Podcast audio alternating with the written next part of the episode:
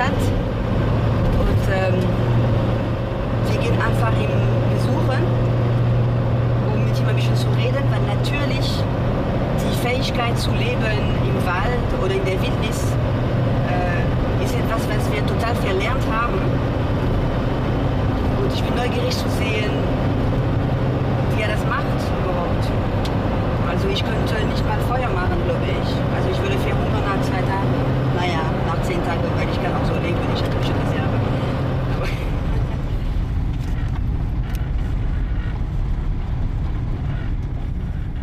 Guten Tag, Bastian Barucker. Hallo Wilbur. Im Wald heute. Wunderbar, wunderschön. Ich versuche mich irgendwie so auf diese Ruhe einzustellen von dem Wald, aber ist es sehr, sehr schwer, weil wir nämlich mit den ganzen Technik arbeiten müssen. Mhm. Ist dein Job manchmal stressig? Mein Job ist auch manchmal stressig. Wann denn? Wenn zum Beispiel ich wie vor einem Monat hier im Wald wohne und mitbekomme, dass eine Unwetterwarnung kommt und ein riesen Regenschauer auf uns niedergehen wird und es sind acht Familien hier und ich mir überlegen muss, wohin ich die evakuiere, damit wir die Nacht gut überstehen. Aha, aha. Und was passiert dann? Also das ist mir in 15 Jahren das erste Mal passiert, aber wir mussten dann einfach den Wald verlassen und durften im Pfarrhaus eine Nacht übernachten als Gemeinschaft und sind dann am nächsten Morgen wieder hierher. Okay, das, es ging alles gut am Es Ende. ging alles gut, aber das ist auch Stress. Wie kamst du auf die Idee, diese, diese Wahl zu suchen, diesen Job zu machen? Wie kommt man auf die Idee? Also erstmal habe ich keinen Job gesucht, sondern ich wollte, ich wollte in die Natur. Ich wollte in den Wald. Ich war viel auf Reisen in der Welt unterwegs und irgendwann hatte ich den Impuls, zu wissen zu wollen, wie ich im Wald leben könnte. Ich habe mal Zivildienst gemacht und dann habe ich einen so einen Tag so einen Kurs gemacht über das Feuer machen. Und das fand ich irgendwie spannend und irgendwie war es so lebendig und echt, so dieses Leben draußen. Und ich war vorher viel in der Stadt, bin in Berlin groß geworden. Ich kenne also Großstadt, ich weiß, wie es ist, auf Baustellen zu spielen. Und dann hatte ich irgendwann den Impuls, ich möchte gerne wissen, wie das ist, dieses Leben im Wald. Mhm. Und dann habe ich gesucht, wo kriege ich das her, wo kann ich das lernen? Und äh, habe das äh, ja, jetzt vor 15 Jahren im Prinzip gesucht, wo kann ich das lernen? Da gab es ganz wenig Orte in Europa. Dann habe ich eine sogenannte Überlebensschule gefunden in Österreich, Tirol. Aber du warst im Osten, war das nicht so mit den Scootern, diese, diese Jungen? Ja, ich war da nicht dabei. Ah, du warst Nee. nicht dabei. Du bist zu jung. Ich war Fußballer. Okay. Ich war absoluter Sportfanatiker. Okay. Fußball, seit ich sechs bin, Basketball, alle Ballsportarten, die ich so auftreiben konnte, Bewegung. Ja, und äh, deswegen hatte ich das gar nicht. Ich hatte vier Abenteuer in den Straßen von Berlin, noch bevor es alles schick und äh, nobel war. Ähm, und dann suchte ich wieder das Abenteuer und diesmal war es irgendwie der Wald. Mhm. Und äh, das Losziehen an einen neuen Ort, um das alles zu lernen. Mhm. Du hast äh, ein Jahr lang gelebt oder komplett in der Wildnis. Mhm. Mit wem? Alleine? Mhm. Mit anderen Menschen?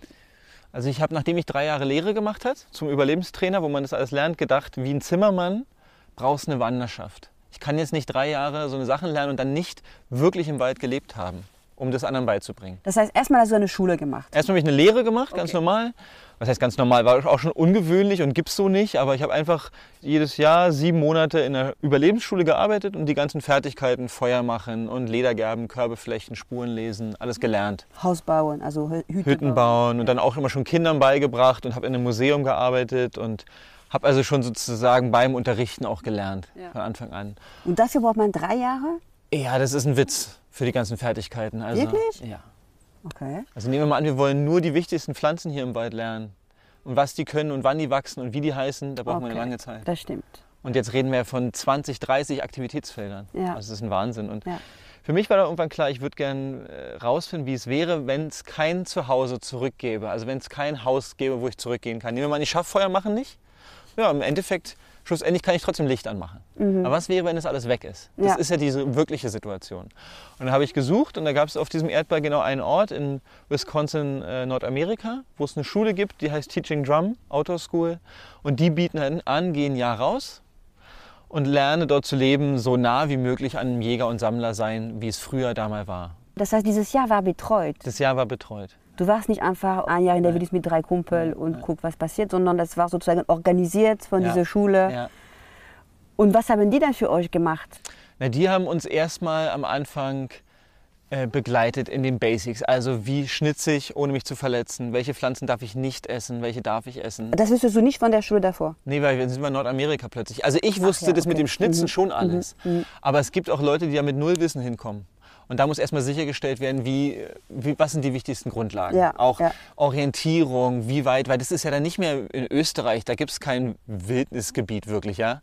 Und dann reden wir davon, dass wir in mehrere Richtungen, mehrere Kilometer laufen können, ohne dass irgendwas kommt, was mit Zivilisation zu tun hat. Mhm. Das heißt, die haben uns erstmal eingeführt und haben uns die Basics gezeigt, Kanufahren und Pflanzen und Ledergerben und Fallen stellen. Und dann ging es immer darum, alles selber zu leben und auszuprobieren. Das heißt, ihr wart sedentär irgendwo im Wald und da waren Kanus da oder ihr wart ihr Nomade unterwegs? Wir sind mit Kanus reingefahren Ja. und hatten ein Sommercamp. Okay. Und da haben wir dann Hütten gebaut und Ja. die Basics gelernt. Okay, Dann kam irgendwann eine Zeit, da haben wir das Camp verlassen ja, und sind zum Beispiel in ein Camp gefahren mit Kanus Ja. und haben dort Gras geschnitten für unsere Hütten. Okay. Dann kam ein anderes Camp, da sind wir auch wieder mit Kanu hin und mussten zum Beispiel wilden Reis ernten.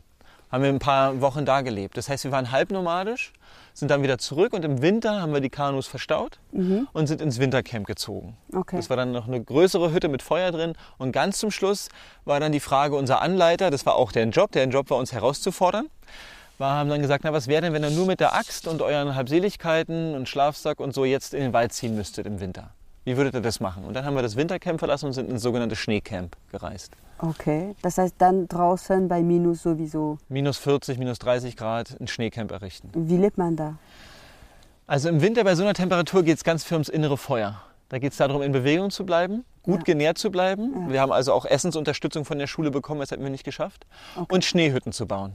Das heißt, äh, man baut einen Schneeberg, den höhlt man wieder aus, dass man eine Schneekuppe hat, baut einen Tunnel ran, jetzt ganz einfach gesagt. Und dann krabbelt man in den Schneeberg rein, hat oben noch ein Loch zur Beatmung und dann sind drin 0 Grad mit der eigenen Körperwärme und draußen sind minus 40. Und das ist dann schon um einiges angenehmer. Oh, aber 0 Grad, schlafen bei 0 Grad, wie viel Schlafsack braucht man da? Ein, einen guten Ein Schlaf. Schlafsack. Nachdem man natürlich acht, neun Monate schon im Wald gelebt hat. Okay. haben wir uns das ganz heißt, der anders- Körper ist so ausgehärtet. Ja. Ja. Aber ihr wart trotzdem betreut von diese. Das heißt, sind Sie manchmal gekommen, um zu gucken, das geht alles gut und dann wieder weg für ein paar Genau. Wochen oder? Also so alle drei Tage kam jemand. Und Okay, dann, nachdem okay, sozusagen okay. die handwerklichen Fertigkeiten uns, nachdem sie uns was erzählt hatten darüber und wir das halbwegs konnten, ging es eher so um die sozialen Sachen. Also wie geht es in der Gruppe, gibt es einen Konflikt oder nicht, was gibt es zu klären, was ist gerade euer Projekt, ähm, dann war es eher sowas. Okay. Wie viele Leute waren in der Gruppe von den Studenten? Sieben, wir waren Sieben. zu siebend. Ja. Welche Art von Konflikte entstehen da in so einer engen Konstellation? Also viele, würde ich sagen, bei uns. Ähm, die augenscheinlichsten sind, wir haben nicht genügend zu essen und jeder möchte essen. Oder jeder möchte ganz viel essen. Und wenn dann Leute nicht genügend, wenn wir über längere Zeit nicht genauso viel Essen haben möchte, wie man sonst gewohnt ist, kommt schnell ein Hungergefühl und dann gibt es natürlich auch Neid. Also zu sagen, oh, du willst jetzt schon wieder essen, ähm, wie können wir das aufteilen oder du machst gar nicht so viel, also Anschuldigungen gegeneinander, wo dann zutage kommt, wenn Leute nicht zufrieden sind in der Gruppe und wenn es eigentlich braucht, eine, eine wahrhaftige Kommunikation miteinander, ähm, was bräuchte denn jeder, damit ein gutes Gruppenleben möglich ist? Mhm. Und das ist schlussendlich einer der wichtigsten Skills im Draußenleben. Das heißt, dass Sie tatsächlich nicht in Fülle gelebt haben draußen, sondern eher in Mangel. Wir haben auch im Mangel gelebt, weil natürlich wir gar nicht die Fertigkeiten hatten, die Jäger und Sammler hatten. Wir sind ja wie ein-, zweijährige Kinder, die da plötzlich in den Wald springen und uns ernähren müssen. Was habt ihr gegessen? Wir haben alles gegessen, was essbar ist. Also wir haben von der Schule teilweise Essen bekommen manchmal. Oder au- auch regelmäßig, aber es war nie klar, jetzt gibt es Essen und das und das und das. Okay. Und ansonsten haben wir gefischt. Ja. Wir haben alle Pflanzen gegessen, die wir als essbar wussten. Beeren gesammelt, Insekten gesammelt, Maden gesammelt, ähm, Blätter gegessen. Und wenn auch ein, äh, ein größeres Tier angefahren wurde auf der Straße, dann hat die Schule uns ein Tier gebracht. Ja, Wir durften keine Großwildjagd machen und wir konnten ein Tier essen. Okay. Die haben auch gebracht Nüsse, Obst, manchmal Fische, bisschen Bärenfett, äh, manchmal auch Gemüse. Und immer wenn dann in der Natur was vorhanden war, was man gut sammeln konnte, haben die gesagt, jetzt bringen wir euch davon nichts mehr Okay. und jetzt müsst ihr selber losziehen. Okay. Sodass der Hunger die Motivation war, auch äh, überhaupt loszuziehen und zu gucken, was gibt's denn alles zu essen. Weil jemand wie in einem Kurs, der drei Tage einen Kurs macht, der kommt nie auf die Idee, wirklich viele Ameiseneier zu essen, weil es gibt ja immer was zu essen. Und nur der wahre Hunger bringt einen dazu, auch mal zu überlegen, was ist denn vielleicht nicht nur lecker, aber was ist noch essbar. Du nimmst eine Ameise, nimmst du die, die bewegt sich in deinen Finger und dann Nee, das ist, das ist zu ineffektiv. Also Nee. äh, zum Beispiel nimmt man ein großes essbares Blatt Ja, und tut es in einen Ameisenhaufen kurz rein. ja. Dann gibt es eine Verwirrung, die laufen da alle rein. Man nimmt es, macht einen Rap da draus und schmeißt den rein, Nee. zum Beispiel. Okay. Oder das gleiche gilt mit Ameiseneier. Wer Ameiseneier findet, der hat natürlich äh, einen Jackpot gehabt bei uns früher. Weil es ist sehr, sehr nahrhaft. Es ist reichhaltig, einfach zu nehmen, weil die bewegen sich erstmal nicht, außer die Ameisen kommen und es gibt einen Snack. Würdest du jetzt auch noch wieder Maden essen oder das machst ja, du wenn jetzt? ich wirklich einen Hunger habe, auf jeden Fall. Aha, aber du würdest es nicht freiwillig machen. Nur wenn du Hunger hast. Also wenn ich jetzt manchmal unterwegs bin im Wald und ich bin ein paar Stunden unterwegs und ich habe nichts gegessen morgens, weil ich einfach so Lust ziehe Ja. und ich kriege richtig Hunger, dann ja, ist das für mich kein Problem. Äh, Es ist wirklich auch so eine Hungerfrage. Also Leute, die jetzt sich denken, niemals, Mhm. wüsste ich, lass uns ein paar Monate im Wald sein und du würdest darüber nachdenken und du würdest es auch irgendwann tun. Ist das lecker? Es ist, es ist nahrhaft und irgendwann schaltet sich was um. Wir kennen lecker und damit gibt es ein Freudegefühl. Ja. Und im Wald, wenn es ums Leben geht, gibt es irgendwann das Freudegefühl, das ist Nahrung. Das Ja. nährt mich. Ja. Und wenn dieser Schleier fällt, dann ist es schön, das zu essen. Es ist trotzdem nicht alles lecker. Was ist der Kick bei dir, das zu mögen, diese Situation? Also ein Kick ist zu wissen, das ist unsere ursprüngliche Lebensweise. Ja. So haben wir alle mal gelebt für die meiste Zeit unserer Existenz. Und reinzukommen wieder in dieses Leben, in diese Verbundenheit mit allem. Weil schlussendlich, wenn ich so leben will, dann brauchst du eine Verbundenheit mit allem. Vor allen Dingen mit der Natur. Und das ist, was für mich eine unglaubliche Magie ausmacht. Weil Ja. für mich ist es wie so ein Reality-Check. Das ist das reale Leben. Ich bin draußen in der Natur. Es gibt mehrere Realitäten sozusagen, natürlich. Ich will gar nicht sagen, dass nicht die zivilisierte Welt auch eine Realität ist. Aber für mich ist es immer wieder so ein Reality-Check. Ich gehe zurück. So war der Ursprung. Und wie geht es mir hier? Kann ich hier gut leben oder nicht? Was gibt es da zu entdecken? Und das finde ich sehr, sehr erfüllend. Also erzähl mal, was du im Moment machst, dass ich dann an Übersicht. Das ist nicht nur diese Camps, oder? Also ich habe im Prinzip eine Wildnisschule gegründet vor fast zehn Jahren und wir machen, wir gehen mit Erwachsenen raus in den Wald, wir gehen mit Familien raus in den Wald, wir machen manchmal zu bestimmten Themen so Wochenenden, eine Wochenende nur Vogelsprache, ein Wochenende nur Fell- oder Ledergerben, ein Wochenende nur Spuren lesen. Und dann, was ich auch viel mache, ist Lehraufträge an Hochschulen. Also es gibt Orte in Deutschland, wo ich ähm, als ähm, Lehrbeauftragter hingehe und dann mit Sozialarbeitern, Erziehern in den Wald gehe oder auch Förster ausbilde zum Beispiel. Okay.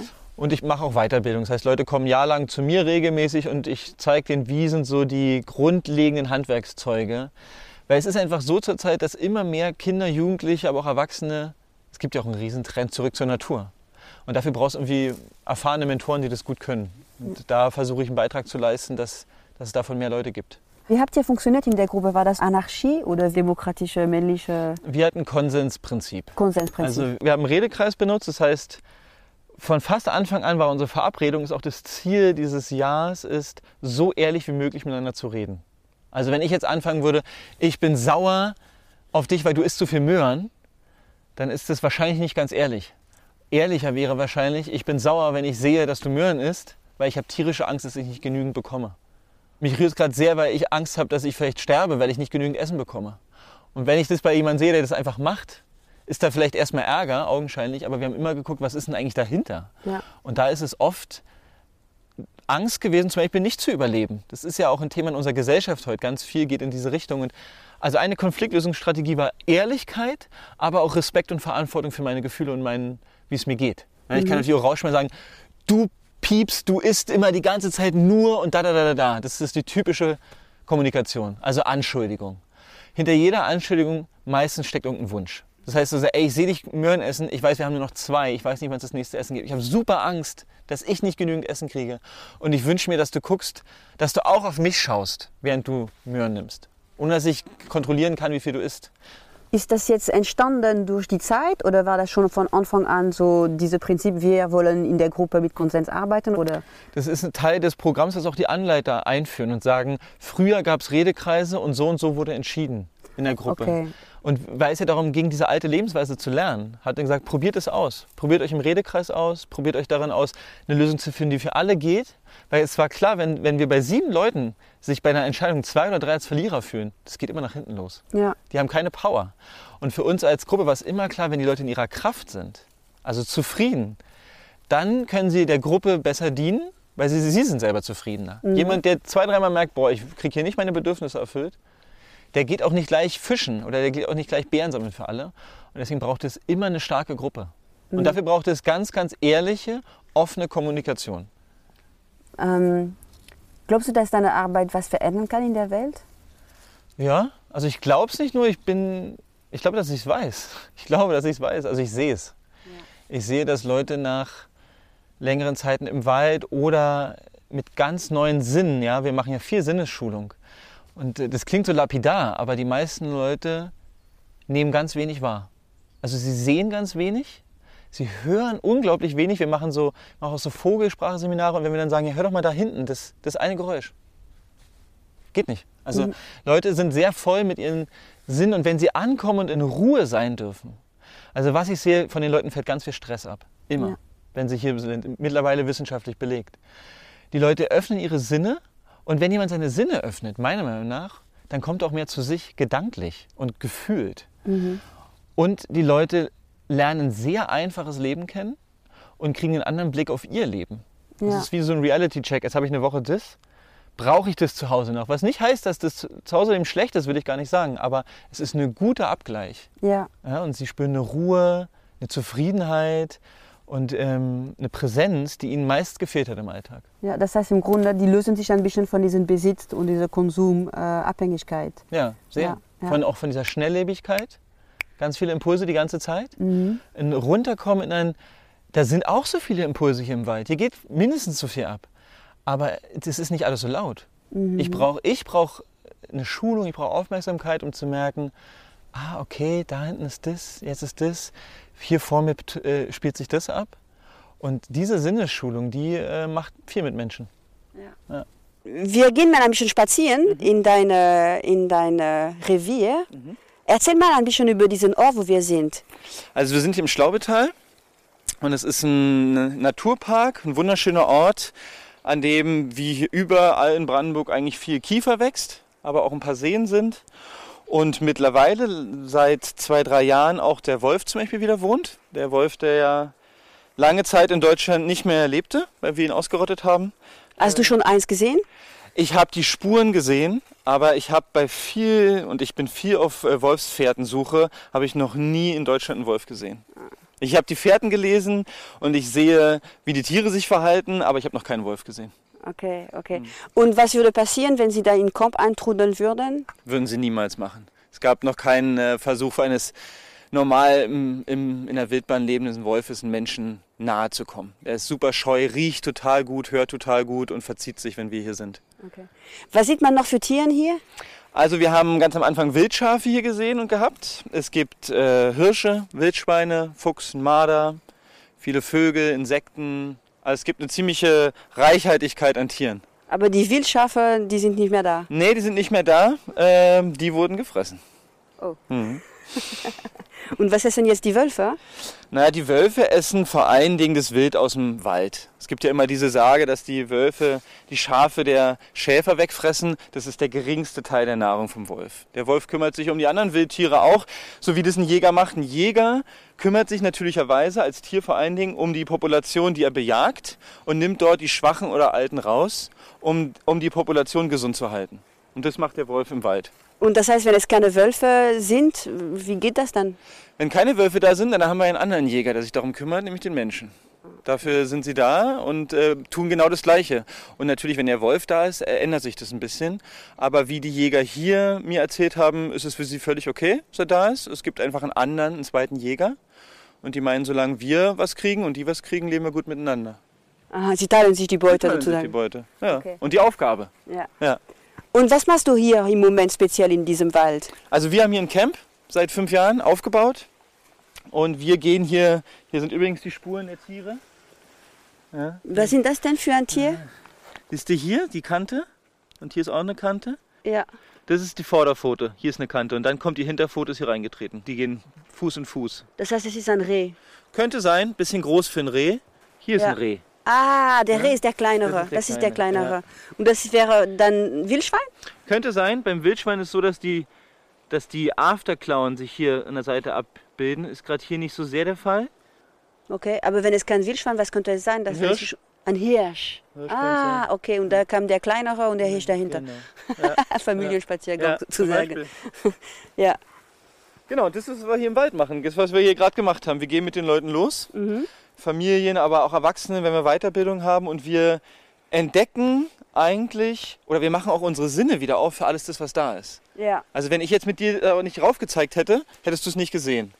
Und so geht es mit den Pflanzen, so geht es mit den Bäumen, so geht es mit den Vögeln und der Vogelsprache, so geht es mit ganz vielen Sachen. Und das ist eigentlich mein Job ist, wir gehen raus und die Leute aufzumachen zu dem, dass es hier eigentlich eine Menge zu wahrzunehmen gibt und Ja. zu entdecken. ja.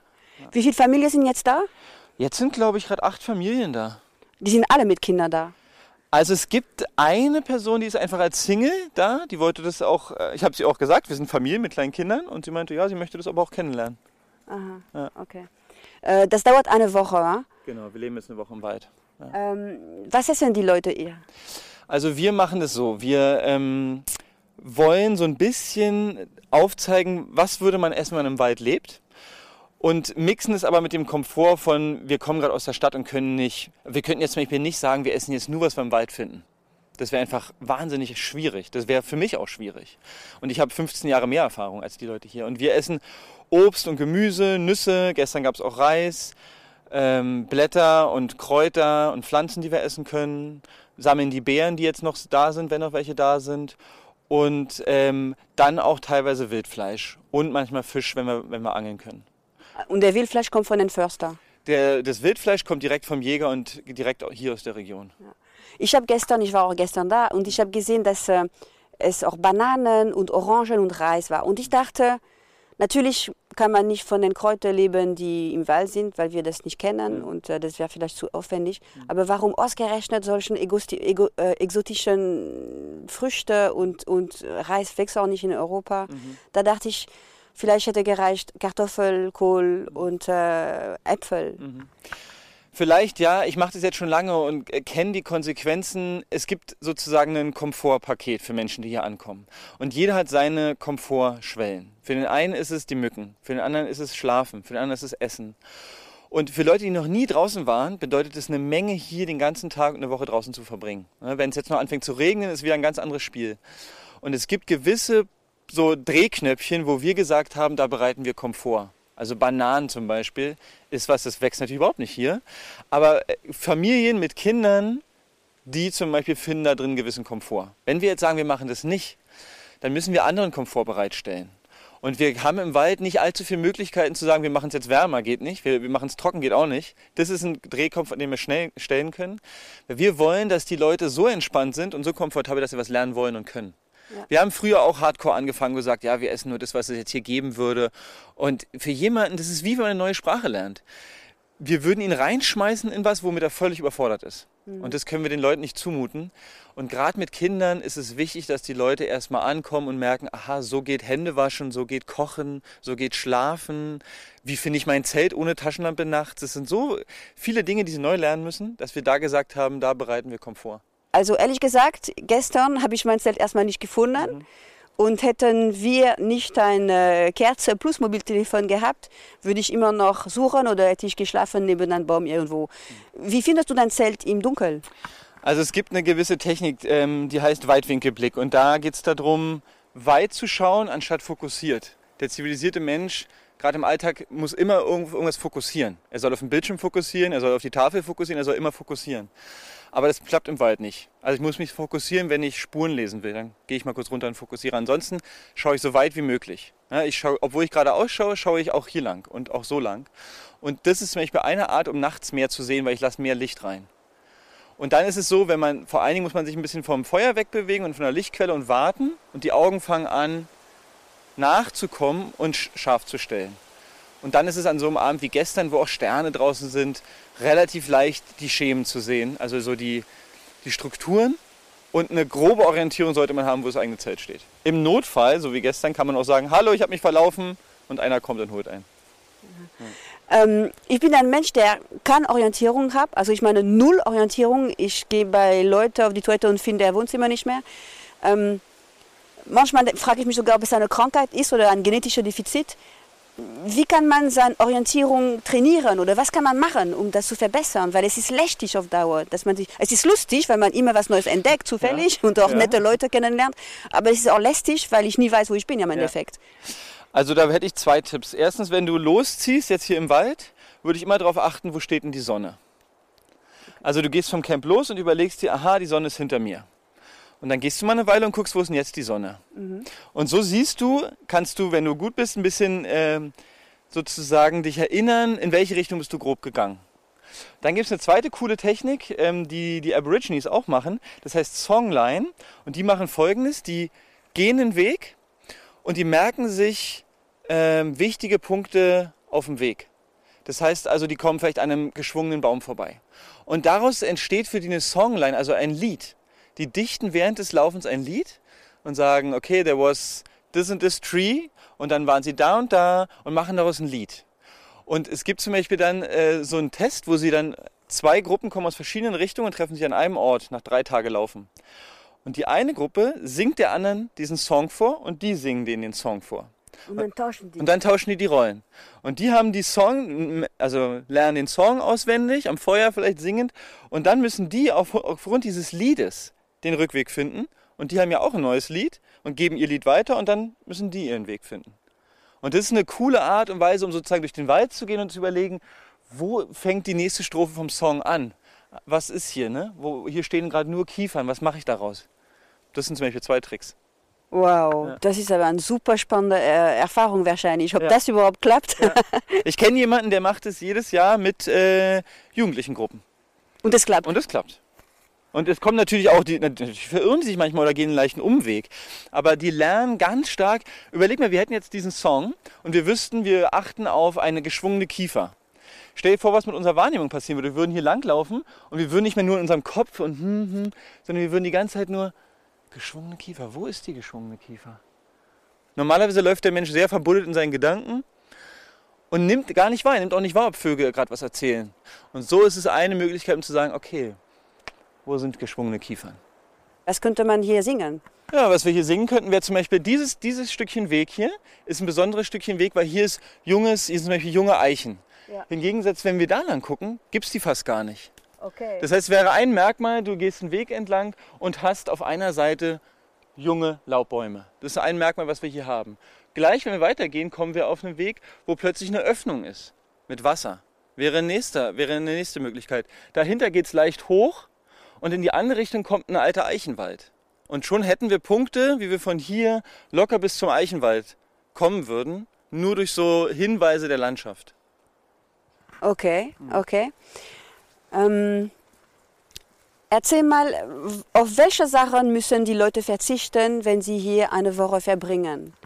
Oh, ganz schlimme Sachen. Lärm, Geruchsbelästigung, schnelle Schnelligkeit, ähm, Handys die ganze Zeit, ähm, was weiß ich, Müll überall rumliegend, Werbung über Dinge, die kein Mensch braucht, Produkte, die kein Mensch braucht, die sie kaufen sollen. So, das sind die ganz schlimmen Sachen. Dann gibt es noch die Sachen, wir sind ähm, drogenfrei, wir haben hier keinen Zucker, und wir haben hier kein fließend Wasser, wir haben keine Wasserklosetts, wir haben keinen Strom und wir haben kein festes Haus. Das sind noch andere Sachen, auf die sie verzichten müssen. Kaffee? Es gibt keinen Kaffee. Wie ist es mit ähm, den Veränderungen, die du beobachten hast bei den Menschen, die da ankommen? Also ich merke schon bei mir, wenn ich eine Woche im Wald bin, dann ändert mich total. Also dein Gesicht verändert sich sogar. Also sogar hier habe ich mich nicht geschminkt, Leute, und keine Fingernagel und nichts, weil ich dachte, das passt nicht zum Wald. Aber wie, wie wirkt das bei den Menschen? Puh, Also das ist ja ein großes Thema. Ähm, der Wald entschleunigt und bringt alle Anzeiger von Stress des Menschen runter. Cortisol-Level, Blutdruck-Level, mittlerweile, das ist so die wissenschaftliche Seite. Es ist klar, wer im Wald Zeit verbringt, der entspannt. Es ist wahnsinnig stressreduzierend, was in unserer Welt heutzutage enorm wichtig ist. Und unsere Lebensweise hier ist ja sehr primitiv, würde man ja sagen. Ja, primitiv klingt immer so schlecht, aber es ist eigentlich ein Kompliment, könnte man fast sagen. Und die Leute entdecken hier erstens, was es nicht alles zu sehen und zu machen gibt. Ja, also wie, wie tief diese Mystik des Waldes eigentlich ist. Also ich merke, dass niemand sich langweilt hier. Die sind alle am Die Machen. sind alle am Machen, die sind gerade mal den ersten Tag hier, den- zweiten. Und die wissen auch noch gar nicht, was man alles machen könnte. Die wissen vielleicht ein kleines Prozent. Und wenn wir dann anfangen, ah, da gibt es die Vögel und wir könnten noch das machen und so könnte man auch noch Feuer machen, dann fangen die Leute erstmal zu entdecken, es ist einfach ein aufregender Ort hier, wo es viel zu entdecken gibt. Was noch eine andere Nebenwirkung oft ist, ist, die Leute äh, merken, sie kommen dann nach Hause zurück in ihre 20.000 Gegenstände, die sie haben und merken, sie brauchen davon eigentlich nichts. Fast nichts, sagen wir mal so.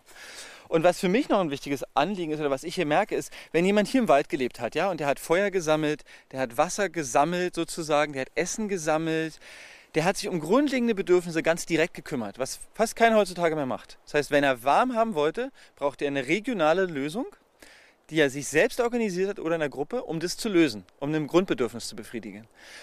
Und dadurch, dass sie das jetzt hier tagelang trainieren, gehen die irgendwann nach Hause und fragen sich, wenn es dann warm ist, warum ist es eigentlich jetzt gerade hier warm? Also wo kommt diese Wärme eigentlich her? Es kommt diese Frage auf, wo kommt meine Ressource her? Weil hier ist die ganz klar, ne? wir gehen jetzt hier in den Eichenwald, wir sammeln schönes Holz und haben eine lange Glut und haben ein schönes Feuer. Und diese Frage, die kommt dann auf, wenn ich fünf, sechs, acht, zehn Tage eng mit meinen Ressourcen verbunden gelebt habe. Dass ich nachher auch wissen will, ja, wo kommt denn das Essen jetzt eigentlich her? Wo kommt denn dieser Rohstoff eigentlich her? Und dann fangen Leute sich an zu fragen, ja, komisch, das, das wo meine Wärme herkommt, das kommt gar nicht aus der Region. Oder mein Essen oder mein Wasser. Wie ist denn eigentlich mein Wasser? Und ich finde, das ist eine ganz tolle Nebenwirkung, weil Leute stellen sich einfach Fragen an, wie Spuren lesen, wo kommen die Sachen her, die ich nutze. Aber hier das Wasser, das ist doch ein Tankwasser, also die dann mitgebracht wird von der Stadt. Wir bringen hier Wasser, wir geben aber Leuten hier auch die Möglichkeit zu lernen, Wasser aus einem See zu trinken, der Trinkwasserqualität hat. Das heißt, die, man muss das Wasser kochen. Man muss es nicht kochen, wenn äh, es Trinkwasserqualität hat, kann man sich langsam daran gewöhnen. Das heißt, man trinkt nicht gleich da ganz viel davon, sondern man gewöhnt den Körper ein Stück weit daran, dieses wilde Wasser wieder zu trinken. Wie lange dauert dieses Prozess? Äh, man nimmt normalerweise kleine, ganz kleine Dosen und äh, erhöht es pro Tag. Und ich schätze mal, also man schafft es nicht in der Woche hier. Aber wenn man zwei Wochen Zeit hat, dann schafft man es. So haben wir es, oder habe ich es gelernt, als ich in Amerika ein Jahr im Wald gelebt habe. Hier haben wir gerade eine kleine Delikatesse. Was war das? Hm, Hier. Kannst du mal probieren? Und erzählst mir einfach, wie es schmeckt. Ja. Im Nachgeschmack kommt dann das ausschlaggebende Kriterium. Erstmal ist sie schon nicht bitter, aber Mhm. schon. Für mich ist es Grünzeug. Keinen sauren Geschmack im Nachgang? Doch, ein bisschen, ja. Ein bisschen sauer. Also wenn du die grünere nimmst, dann schmeckst du das saure mehr. Das ist der Sauerklee. Ist das ähm, nahrhaft? Also, ja. Das heißt, mit sowas könnte man sich mal ernähren? Also das ist immer so eine Frage hier draußen. Ne? Dieses Blatt, was meinst du, wie viele Kalorien hier drin sind? Drei. Vielleicht, wenn eine Made dran ist. Also es ist wenig, Ja. ganz, ganz wenig. Ja. Und du hättest kalorienmäßig keine Chance, Ja. dich von äh, Pflanzenblättern zu ernähren. Ja. Keine Chance. Das ist, was mich zum Beispiel im Wald echt, also persönlich habe ich schon Schiss manchmal, dass ich dann darauf angewiesen bin, im Wald zu leben. Weil, okay, man könnte vielleicht das essen, ähm, vielleicht gibt es da noch andere Blätter, aber ich sehe nichts, was ich essen kann. Vor allem, wenn man Vegetarier ist, dann kommt das noch dazu, dass man nicht mal sagen, ja, jetzt den, den, obwohl ich könnte das nie tun, von daher ist es ja egal. Ich würde es eh nicht, nicht tun können, ein Tier töten, könnte ich nicht. Von daher, was kann man als Vegetarier in einem Wald essen? Also die Farnen, ich glaube, das ist nicht so lecker. Die Dinger, Bei Fahren musst du auch genau wissen, was du tust. Fahren ist eine, eine heikle... Also bei Pflanzen sowieso musst du immer wissen, was du sammelst. ja, ich habe nämlich eins gegessen und das war vor gar nicht so lange. Neben so einer 1. Mai-Glocke stand noch eine und ich habe mich sofort vergiftet. Ja, das ist äh, genau. Also äh, es gilt die ganz klare Regel, wenn ich es nicht genau weiß, mache ich es nicht. Und wenn es ums Essen geht, ja, also wir haben jetzt ja, wir haben gerade schon ein paar Eicheln gefunden. Da ist ein bisschen mehr Kalorien drin, wenn ich die verarbeite. Ansonsten gibt es Wurzeln, die ich ernten kann, meist eher zum Herbst hin. Da sind auch ein paar mehr Kalorien drin. Aber grundsätzlich gilt, wenn du hier in unserer Region im Wald überleben möchtest, als Jäger und Sammler, dann gibt es die Option Vegetarier nicht. Also, das ist jetzt weder äh, moralisch gesehen, sondern wenn wir jetzt darüber reden, wie würdest du überleben, würde ich dir sagen, du kommst nicht drum herum, ein Tier zu töten. Ein Lebewesen zu töten, was eine Pflanze ja auch ist. Das ist interessant. Ist das in, in, das heißt, man könnte das nur machen, wenn man in Afrika ist und das sind Früchte. Also ich war in Ostafrika bei den Hadzabe, eines der letzten Jäger- und Sammlervölker. Und da ist es auch ganz einfach. Äh, Wir gehen umher und stell dir einfach vor, es läuft ein Paket mit 100 oder 200.000 oder mehr Kilokalorien rum. Und es gibt die Möglichkeit, es zu bekommen, um zu überleben. Dann wird es gejagt. Also ich kenne, ich war, ich kann jetzt nur aus erster Hand sprechen, da war ich. Wir haben Beeren gegessen und Wurzeln. Und es ist auch so, dass Wurzeln und Kleintiere oder auch Insekten einen großen Teil der Kalorien ausmachen können. Ja? Es gibt ja immer dieses, der Mann jagt das Tier und da ist alles drinne. Das stimmt nicht. Ja? Frauen und Kinder, gerade da in dieser Region, wo ich war, bringen ganz viel Kalorien. Aber schlussendlich, äh, Frauen und Kinder, was hast du gemeint? Frauen und Kinder bringen viel, also Frauen und Kinder gehen oft ja nicht auf Großwildjagd, Ja. sondern die sammeln, stellen Fallen oder die sammeln Wurzeln und Pflanzen und Beeren. Aber das ist ein Riesenanteil der Ernährung, also auch der Kalorienmenge, die die reinbringen. Und die Männer sind halt meist, jedenfalls da wo ich war, auf der Großwildjagd. Und ja, die hätten keine Chance als Vegetarier zu überleben, null. Die würde es nicht geben, diese Leute, als Vegetarier. Das heißt, es gibt keine Völker, die Vegetarier sind. Also kleine Völker, die kein äh, sogenannte moderne, zivilisierte Völker, also systemkonform. Es gibt keine Völker, die im, Wald leben oder frei leben äh, und die Vegetarier sind. Ich habe mal von einer Ausnahme in einem Buch gehört. Ich kenne persönlich kein Jäger- und Sammlervolk, traditionell lebend im Wald, was ohne Einfluss von außen vegetarisch gelebt hat. Und wenn man nur die Insekten dazu tut, Na, da ist ja auch ein Tieressen. ja, ich aber weiß. ich weiß, also ich bezweifle, dass die Kalorienmenge besonders im Herbst und im Winter machbar ist. Weil wir reden im Winter, reden wir von unserem Breitengrad minus 20 Grad, da reden wir nicht mehr von 2.000, 3.000 Kilokalorien am Tag. Da reden wir von 4 oder 5 teilweise. Und diese Menge an, an Kalorien äh, bei ständiger Betätigung, bei ständiger Aktivität, die müssen, ein, die müssen geholt werden. Und das ist halt schwierig über Blätter und auch über Insekten. aber man kann auch Kartoffeln anpflanzen. Genau, aber da reden wir jetzt von einer anderen. Wir haben, wir haben in unserer Menschheitsgeschichte ein, mehrere große Schritte, aber ein riesengroßer Schritt war diese Revolution, wo wir gesagt haben, wir kontrollieren jetzt, wie viel Essen wir anbauen und wo. Da haben wir einen riesengroßen Schritt in der Menschheitsgeschichte gemacht. Wir haben anstelle von gucken, wahrnehmen, wo gibt es was zu essen und dann reagieren können, also sehr wachsam sein müssen die ganze Zeit, umgeschaltet zu, hier wächst jetzt so und so viel, das ist jetzt plötzlich meins, das gab es vorher auch nicht. Ich baue einen Zaun drumherum und lager es dann und habe plötzlich einen Überschuss. Ja? Normalerweise, als wir im Wald waren, haben wir gelernt, wenn ich zu viel von was habe, dann verschenke ich das. Und wir haben aber dann plötzlich angefangen zu sagen, nee, aber jetzt nehme ich aber noch mehr und noch mehr und noch mehr. Und wir leben ja immer noch in den Konsequenzen von mehr haben wollen. Und früher war es so, es gab eine Zeit lang auch gar nichts. Und wenn es dann viel gab, dann haben wir viel gegessen. Das heißt im Englischen Feast and Famine. Es gibt mal großes Festessen und es gibt mal gar nichts. Und das ist eigentlich der Kreislauf, der natürlicherweise sich auch einstellt draußen. Das bedeutet im Grunde, dass äh, der Besitz äh, hat angefangen mit der Sesshaftigkeit. Diese Form von Besitz, ich meine, als ich in Ostafrika war, da war es zum Beispiel so, da wurden auch Pfeile gemacht und die habe ich dann besessen. Und wenn mit dem Pfeil, wenn du jetzt auf die Jagd gehst mit dem Pfeil und du schießt was, dann gehört mir das Fleisch, weil mir der Pfeil gehörte. Und ich darf es verteilen. Aber der Besitz war natürlich bei den Jäger- und Sammlergruppen, wo ich war, der ist extrem gering. Also es ist ein Bogen, fünf Pfeile und ein Fell und das, was ich am, Kleid tra am, am Leib trage, das war's. Okay. Und alles, was rein kann man essen, wird geteilt, weil es ist unsers. Und sobald es einen Überschuss gibt und ich merke, das schaffe ich gar nicht, schenke ich das der anderen Gruppe, in dem Wissen, dass ich in einem Kreislauf bin, dass wenn denen das passiert, erstens, wenn ich denen was schenke, stärke ich die.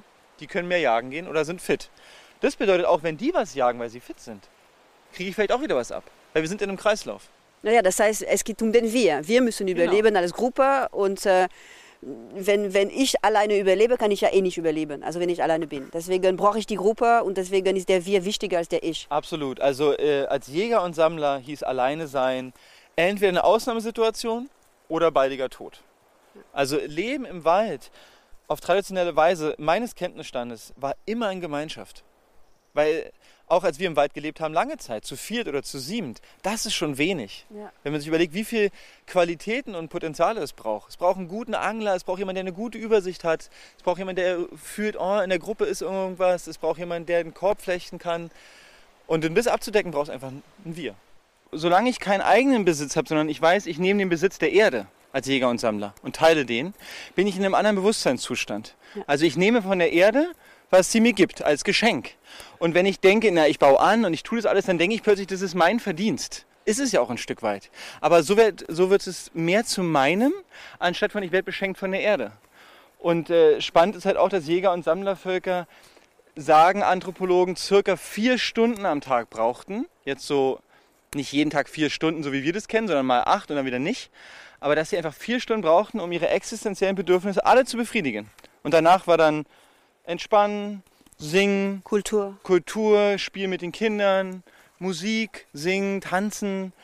Und dieses, äh, man braucht ganz viel Zeit und ganz viel Arbeit, um seinen Lebensunterhalt zu verdienen, kommt nicht aus der Zeit des Jäger und Sammlers. Außerdem, da hatte man Platz für Spiritualität. Für Spiritualität, für Mystik, für Rituale und vor allen Dingen, um entspannt zu sein. Ich, ich gehe nochmal zurück auf den Stress. Wir haben ja heute wahnsinnig viele angestresste Leute mit den ganzen Symptomen, die dazugehören. Und wenn man sich jetzt überlegt, aha, vier Stunden am Tag, wenn ich das in meinen Kursen erzähle, denken sich die Leute, ja, würde ich auch machen. Ist das der Ritual, was uns fehlt? Ist, was, was fehlt uns, dass es also weil im Moment, was ich sehe, ist, dass durch den Fleischkonsum in den äh, sogenannten zivilierten kapitalistischen Welt, ähm, die, die, die Tiere werden gefoltert von Tag 1 bis zum Tode. Ja. Tod als Erleichterung, ja. so sehe ich das. Ja. Und, ähm, und deswegen ist es wichtig, dass man damit aufhört, äh, Fleisch zu konsumieren in der Zeit, wo wir jetzt leben. Aber du hast mich gerade was anderes erzählt und das möchte ich gerne mal von dir hören. Es geht um Ritual, schätze ich mal. Also ich habe einfach die Erfahrung gemacht, dass ähm, also ich bin absolut gegen Massentierhaltung und auch gegen die Folter von Tieren. Ich sehe, wir tun den Tieren was an, was wir ihnen nur deshalb antun können und das auch machen, weil wir uns über sie stellen. Und das machen, machen wir aber auch deshalb, weil wir sie domestiziert haben. Das ist auch, was ich am Zoo nicht mag. Wenn wir jetzt hier in den Wald gehen würden und wir würden überhaupt mal ein Tier sehen dürfen, ein Wildschwein oder ein Wolf, und sind in der Situation, dass wir im Wald leben, dann würden wir die Tiere bewundern weil die leben die ganze Zeit im Wald und machen das einfach. Die legen sich einfach hin und schlafen. Wir können uns nicht einfach hinlegen und schlafen. Wir müssen einiges tun, damit wir so entspannt im Wald leben können wie die Tiere. Und in dem Augenblick, wo wir sie domestiziert haben, das ist ja auch ein Teil von Sesshaftigkeit, ist die Tiere einsperren. Und sagen, jetzt seid ihr domestiziert, das gehört ihr uns. Plötzlich habe ich Tiere. Früher hat nie jemand Tiere besessen. Die Tiere waren im Wald und waren die Lehrer. Na klar wurden sie auch getötet. Aber viele Menschen können sich nicht mehr reinfühlen in das Verhältnis zwischen Tier und Mensch auf dieser Augenhöhe zu sagen, du bist ein Jäger, ich bin ein Jäger, du kannst mir sogar gefährlich werden als größeres Raubtier. Und deshalb sehe ich dich, habe ich einen großen Respekt vor dir, eine große Anerkennung. Aber in dem Camp hier werden auch Tiere gegessen. In dem Camp hier ist es ein besonderes Camp, wo wir einen Jäger haben, der uns aus dieser Region, wenn wir es wollen, ein Reh bringt. Also von diesem Wald. Genau von dem, weil das Reh ist eventuell durch diesen Wald gelaufen, in dem wir hier gerade waren, hat die Pflanzen gefressen, die wir gefressen haben, gerade eben. Und wie geht das mit Vegetariern, die dann hier kommen? Also Vegetarier kommen hierher und es gibt eine große Prozentzahl in den letzten Jahren, die sagen, jetzt haben wir es selber ausgenommen. Wir haben selber das Fell abgezogen, wir schaben das Fell selber, wir gerben das Fell selber, wir machen alles selber, nichts bleibt übrig. Dass sie sagen, das Fleisch kann ich mir vorstellen zu essen. Auch Veganer, spannenderweise. Und spannend ist auch, wie kleine Kinder darauf reagieren. Wenn nicht jemand drumherum sitzt und sagt, oh, das Tier ist gestorben, oh, und selber die Moral reinbringt, sondern wenn man das, das Kind erkunden lässt, ja, was ist jetzt hier passiert? Behutsam natürlich, mit ganz viel Respekt. Das ist, was ich vorhin meinte. Wenn man sich Jäger und Sammler anguckt, wenn die ein Tier töten, dann ist es nicht wie bei uns, sondern da, wird, da muss man hinterherrennen, da muss man eventuell einen Tag lang Spuren lesen, um das Tier zu finden. Wenn ich das gefunden habe, dann sage ich Danke und habe einen riesen Respekt, eine riesen Anerkennung. Und auch wenn wir ein Tier töten, dann machen wir einen Kreis oder wir töten es nicht, wir nehmen es nur auseinander. Wir machen einen Kreis und wir sagen Danke. Wir überlegen uns, wo hast du eigentlich gelebt? Ah, du hast hier gelebt. Wer bist denn du? Bist du ein Mann oder eine Frau? Wie alt bist denn du eigentlich? Und was nehmen wir von dir? Was kriegen wir von dir eigentlich alles? Und das ist ein ganz anderes Verständnis von äh, Fleisch konsumieren, als ähm, das in einen Topf zu schmeißen mit mm, mit so in Brasil, brasilianischer Soja produzierte Massentierhaltung hier in Deutschland dann gefoltert. Das sind zwei verschiedene Welten. Und deswegen kann ich das nicht in einen Topf schmeißen. Für mich nicht. Für mich ist es nicht dasselbe. Ich glaube auch so, dass wenn man solchen Tieren isst, also die eine gewisse Ritual untergegangen sind, auch wenn es nur der Ritual ist, sich zu bedanken für die Tatsache, dass sie ihr Leben für uns gegeben haben, dass man nicht auf die Idee kommt, das jeden Tag essen zu wollen. Ich glaube ich auch nicht und es, man braucht es ja auch nicht jeden Tag. Es gibt ja genügend äh, Situationen, die zeigen, dann gibt es mal wieder ein Fleisch und dann gibt es mal wieder nicht. Natürlich ist es ein ganz anderes Verhältnis, als wenn jeden Tag brauche ich die und die Menge Fleisch. Das ist absolut anders. Und äh, was wir natürlich auch machen, ist, wir benutzen alles davon. Also alles. Jeder Knochen, jede Sehne, alles, was dieses Tier uns gibt, ist für uns ein Geschenk. Es ist nicht so, ah, das Filet und den, den Rest schmeiße ich weg. Das machen wir einfach nicht. Im Grunde, im Moment entsteht so eine Art äh, ziemlich krasser Konflikt zwischen den Veganer, Vegetarier und der Fleischessenden. Und ein von den Argumenten, äh, die da immer im Raum steht, ist, dass Pflanzen äh, auch Gefühle haben, auch wahrscheinlich auch eine Art Gehirnstrukturen haben, die kommunizieren miteinander, das sind Lebewesen und, dies, äh, und die sind äh, nicht weniger wert als Tiere, obwohl natürlich genetisch betrachtet sind sie uns näher. Also man tötet leichter etwas, was weit entfernt ist von uns, mhm. als etwas, was ganz nah ist. Aber wie stehst du dazu, zu dieser Geschichte?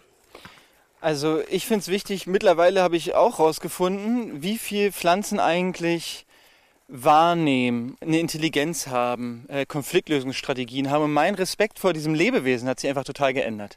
Ich habe mal jemanden getroffen, der mir gesagt hat, also jemand, der ein Indianer äh, sich genannt werden würde, obwohl es politisch ja unkorrekt ist, wenn du Vegetarier bist, weil du denkst, dass die Tiere über den Pflanzen stehen, dann bezweifelt er diese Haltung an. Und ich will auch lieber, also ich bin lieber fragend in der Haltung. Ich will gar nicht sagen, ich wüsste, was richtig ist. Aber ich sehe einfach, wenn wir eine Pflanze töten, zum Essen, dann töten wir also ein Lebewesen, was eine gewisse Intelligenz hat, Sinne hat und Konflikte löst und all diese Sachen macht.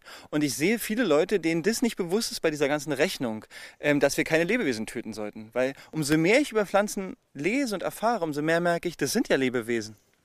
Also wie soll man diese Pflanze essen dann? Na, mit Respekt und äh, Wertschätzung und Anerkennung. Genauso wie es für mich für ein Tier gilt, zu sagen, ich nehme, was ich brauche, weil ich kenne keinen Menschen und ich kenne auch keinen Weg raus, als Mensch Lebewesen zu töten, damit ich leben kann. Naja, man kann Sungazing machen. Ja, ich kenne keinen, ehrlich gesagt, der das schafft, nur von Lichtnahrung. Mhm. Und ich glaube, dass wir in der Gesellschaft so ein, so ein Ding am Laufen haben, dass wir dieses Fakt, dass wir töten, um zu leben, das ist ein Riesentabu, ein Riesenschmerz ist.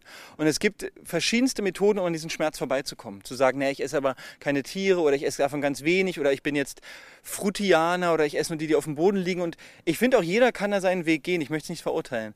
Mein Eindruck ist einfach nur, es gibt ein Riesentabu um das Thema, ich töte ein Lebewesen. Und mein Eindruck ist, gerade aus dem Waldleben, kenne ich keinen anderen Weg. Ich muss Leben nehmen, um leben zu können. Und, aber das mache ich dann lieber in Wertschätzung, in Respekt und Anerkennung, als ignorant und egal, wo es herkommt. Schaufel ich es mir rein. Äh, meinst du, dass jeder, der Fleisch isst, müsste irgendwann ein Tier selber töten? Ich glaube, es würde ihm eine, eine Ebene eröffnen, die wichtig ist dafür, was er da tut. Genauso wie es wichtig wäre, Pflanzen vielleicht anzubauen, die er selber isst. Oder Pflanzen zu sammeln, die er selber isst. In meiner Arbeit geht es immer um Beziehung. Und die meisten Leute haben keine Beziehung zu dem, was sie essen geschweige denn das Fleisch, was sie konsumieren. Und immer wenn ich eine Beziehung aufbaue, verändert sich auch mein Weltbild. Und ich überlege mir, ist es noch korrekt, fühlt sich das richtig an? Auch eine emotionale Beziehung. Wenn ich das Tier sehe, was ich da jetzt gleich esse, dann ist es was anderes. Und ich finde, weder, dass ich weiß, was die richtige Lösung ist, aber was ich weiß, ist, wenn die Beziehung sich ändert, dann machen sich die Leute nochmal neue Gedanken und überlegen sich, stimmt meine Verhaltensweise zu dem überein? Ja? Weil guck mal, hier ist es so entkommen, dass man das gelegte Tier schon mal sieht und im Supermarkt sieht man, sieht man nur irgendwas in einer Büchse, wo dann ein lächelnder Kuh da drauf ist. Und dann erkennt man vom Tier eigentlich sogar wie nicht mehr. Hast du dich überlegt, ob du in diesem Kampf das so machen könntest, dass die Leute tatsächlich mit dem Förster gehen und äh, dabei sind beim Jagd? Nein, es ist zu viel. Also das, was wir hier machen, ist, dass die in Respekt und gut angeleitet überhaupt ein Tier auseinandernehmen, ist für viele schon was ganz Neues. Und für sowas braucht es immer eine gute Begleitung und eine Langsamkeit. Wir sagen den Leuten auch immer, und wer nicht möchte, macht es einfach nicht. Es ist ein Angebot und das Tier selber zu töten, braucht erstens eine längere Zeit und man kann nicht sagen, heute gehen wir ein Tier töten. Da sagt jeder Förster oder Jäger, nee, das kann man nicht auf Bestellung. Und wieder hier, es ist eine andere Lebensweise. Ich kann nicht bestellen, dass das Tier kommt. Ich kann die Chancen erhöhen, aber ich kann es nicht bestellen wie im Supermarkt. Und deshalb ist für mich klar, das ist so ein großer Schritt, das würde ich nie Leute einfach so mitnehmen. Das müsste man vorher gut kommunizieren, vorbereiten und dann immer nachfragen, ist es das, was du erleben möchtest? Mhm. Und nur dann macht Sinn. Es macht nichts Sinn, wenn sich jemand damit überfordert fühlt. Ja. Das ist blöd. Und um diesen äh, Fleisch zu essen, dann muss man die auch kochen. Und deswegen muss man auch wissen, wie man Feuer macht. Wie man Feuer macht, wie man Feuerholz sammelt, all die Sachen. Ja. Okay. Ich zeige euch mal so ein paar grundlegende Sachen für was, was ich ziemlich magisch finde, nämlich Feuer machen ohne Streichhölzer. Und zwar braucht es ein paar Dinge. Ich habe die schon in der Hand. Und äh, ich sage euch mal so ein paar Maße, damit ihr gut selber schnitzen könnt. Wir brauchen eine Spinde, so heißt das Ding hier. Und die Spinde sollte mindestens so lang sein, wie wenn ihr selber so macht. Also es geht nicht um meine Maße, sondern es geht immer um eure eigenen Maße.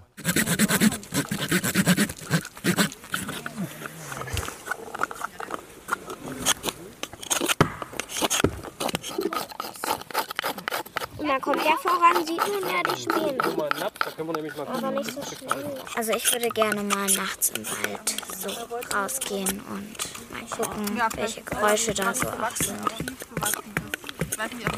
Vor allen Dingen, da würde man bestimmt irgendwie vielleicht keine Rehe direkt sehen, aber vielleicht mehr Abdrücke.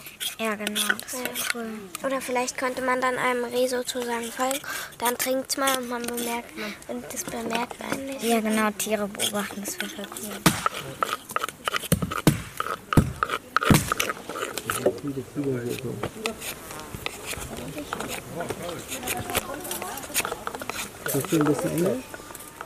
Jetzt guck mal, es ist gut, wenn ihr relativ genau auf meine Haltung guckt, weil ähm, es ist eine sehr effektive Haltung.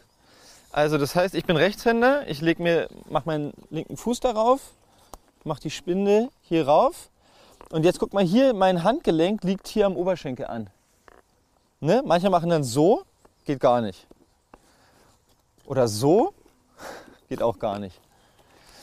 Und dann habe ich einen Bogen und im besten Fall kann ich dann mit dem Bogen die Spinde drehen.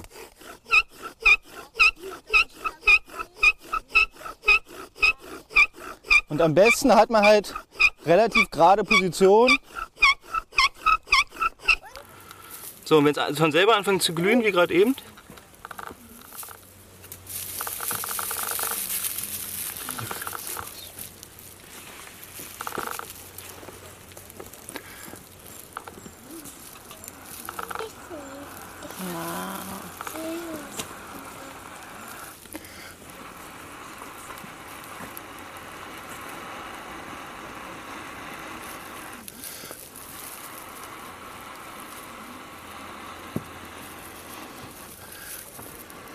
schon mal gut aus. Wollen schon mal. Ja, ja. Auf jeden Fall schon mal Rauchzeichen machen. und das wäre dann Feuer.